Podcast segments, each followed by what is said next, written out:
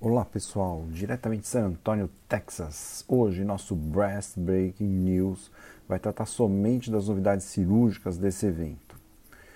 Eu vou aproveitar para falar para vocês os principais tópicos relacionados ao tratamento cirúrgicos discutidos aqui nesse evento. Olha, eu diria para vocês que os temas cirúrgicos eles iniciaram na quarta-feira à tarde somente.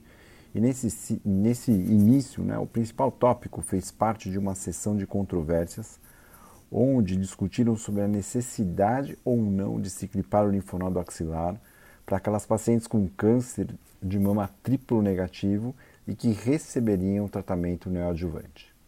Assim, a doutora Viviane Galimberti iniciou a apresentação defendendo a não clipagem, ela baseou sua apresentação na já publicada análise retrospectiva com cerca de 10, 10 anos de seguimento de pacientes com câncer de mama que realizaram neoadjuvância e tinham axila clinicamente N0, N1 ou N2, mas que se tornaram clinicamente N0, ou seja, um YP N0 após a neoadjuvância. Essas pacientes que eram do Instituto Europeu de Oncologia e que trataram e, e que foram tratadas com uma abordagem axilar da mesma maneira que se faz quando a gente aborda a axila em um cenário de cirurgia upfront, ou seja, simplesmente fazendo sentinela único ou, ou aqueles todos que marcassem e tivessem um hotspot. Ela se apoiou em seus dados que mostravam então uma baixíssima recorrência e zero interferência no prognóstico em 10 anos para quem recebeu somente a pesquisa simplória do Sentinela. Por outro lado, se opondo a essa ideia, a doutora Abigail Caudle, que é a PI do Target Axillary eh, Dissection do MD Anderson, mostrou que a clipagem, a dupla marcação e a retirada de mais de três linfonodos não somente mostrou menor índice de falso negativo, como também favoreceu a um maior achado de doença residual, o que no cenário do triplo negativo e HER2 pode fazer a diferença. Assim, esse debate deixou claro que não há um consenso sobre essa conduta e a falta de consenso tem um caráter então mundial. Outro estudo apresentado aqui foi uma meta-análise sobre cirurgia conservadora mais radioterapia versus mastectomia, que foi realizado pelo Bristol Medical School. A autora pegou na literatura estudos de 2000 a 2021 com pacientes estádio 1 a 3 que analisassem a sobrevida global. Com um total de cerca de 1 milhão e 300 mil pacientes no, é, é, é, no total, né? eles incluíram, sendo que de todos os estudos, nove estudos eram de pacientes triplo negativas, eles mostraram que a cirurgia conservadora mais radioterapia leva a uma sobrevida global maior que a mastectomia. Porém, devido às limitações de, por ser um estudo retrospectivo e somado às publicações já existentes, fica aqui enfatizado que a cirurgia conservadora mais radioterapia é, no mínimo, tão segura quanto a mastectomia, mesmo para pacientes triplo negativos. Outro estudo foi um estudo brasileiro que também achei bem importante, que é um estudo feito no ICESP de São Paulo, que avaliou a importância da ressonância magnética na análise pré-operatória.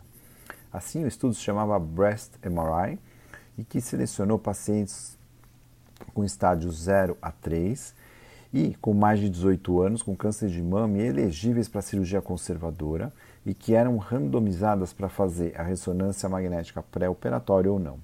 Cada braço tinha cerca de 250 pacientes.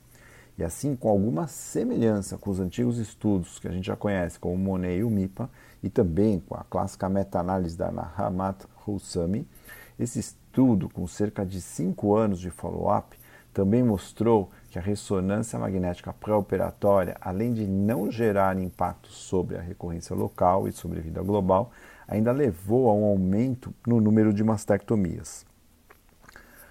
Outro estudo realizado pelo grupo da CIMACAN foi o TOP-TAM, que era um estudo de não inferioridade sobre a utilização pré-operatória do tamoxifeno oral contra o tamoxifeno transdérmico no tratamento de pacientes com carcinoma ductal in situ.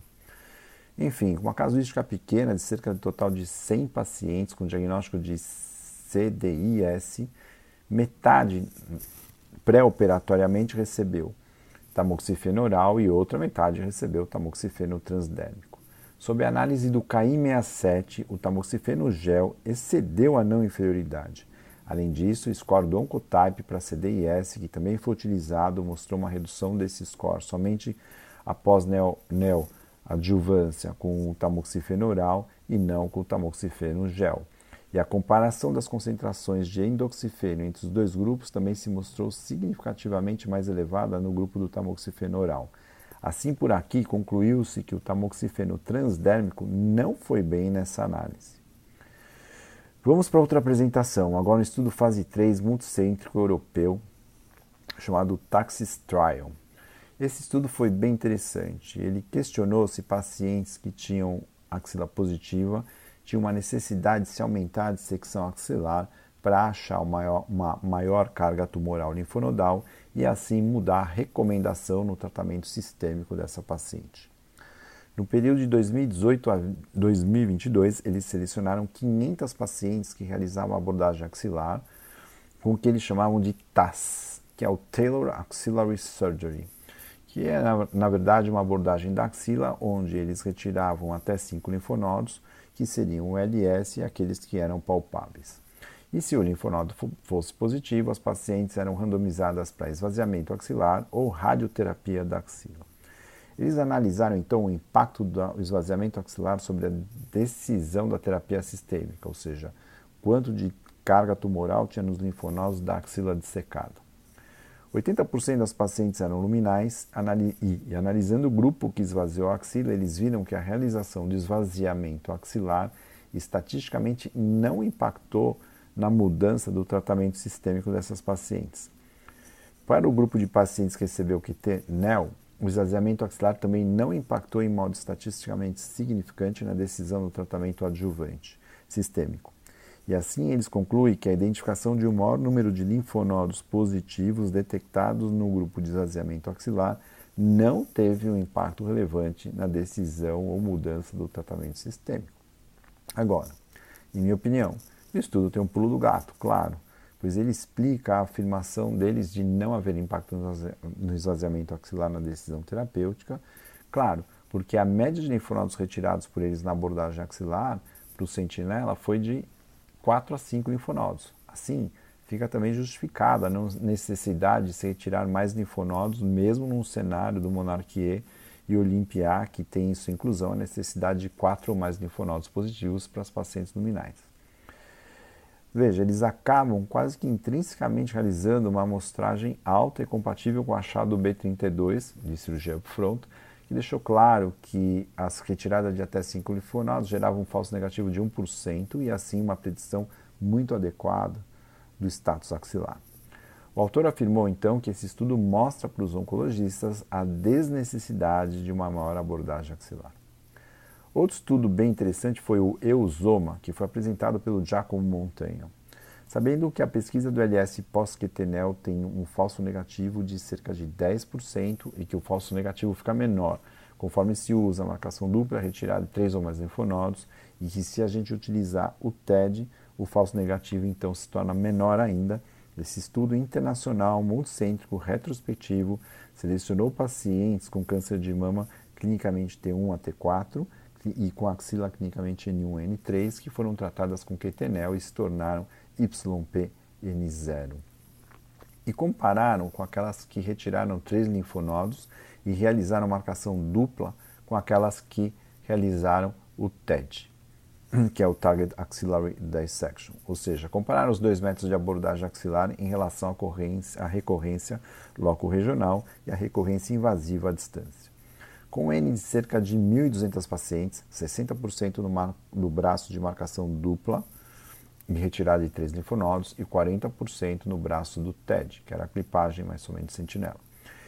Eles demonstraram que entre os dois grupos, num follow-up médio de três anos, não houveram diferenças estatisticamente significantes em relação à sobrevida global e recorrência invasiva. O estudo tem suas limitações por ser retrospectivo e também somente 7% dos casos tinham axila clinicamente N2 e N3. Enfim, o estudo mostra que os dois métodos de pesquisa axilar pós-QT neoadjuvante são válidos e podemos optar por um ou por outro em nossa prática cirúrgica, enquanto a gente aguarda, claro, os resultados do NSABP B51. Outro interessante estudo foi o ACOSOG Z11102, apresentado pela Judy Bogen. Esse foi um trial prospectivo fase 2 de braço único, com o objetivo de mostrar a segurança de se realizar uma cirurgia conservadora para pacientes com tumores múltiplos. Selecionaram no período de 2012 a 2016 cerca de 200 pacientes que tinham 2 a 3 focos de doença invasiva unilateral, clinicamente T1, T2 e clinicamente N0 e N1, sem mutação BRCA e com mais de 40 anos de idade. As lesões deveriam ter no mínimo 2 centímetros de distância entre elas e nenhuma lesão poderia ter mais de 5 centímetros. A cirurgia deveria atingir margens livres. Após realizar o tratamento adjuvante, conforme indicado a radioterapia, em toda a mama com reforço entregue nos leitos tumorais. Em 5 anos, a recorrência local, que foi o endpoint primário, foi de cerca de 3%, com um grande intervalo de confiança de 1 a 6%. Assim, a cirurgia conservadora para pacientes com duas a três lesões homolaterais e a ressonância magnética pré-operatória realizada ganha um forte respaldo na literatura para a gente poder aplicar na nossa prática clínica. Bom, pessoal, vamos ficando por aqui e esse foi um BBN especialmente diferente. E na próxima semana, onde eu e o Daniel já estaremos em São Paulo, a gente vai discutir os principais estudos clínicos e cirúrgicos em conjunto. É isso aí, abraço e até semana que vem.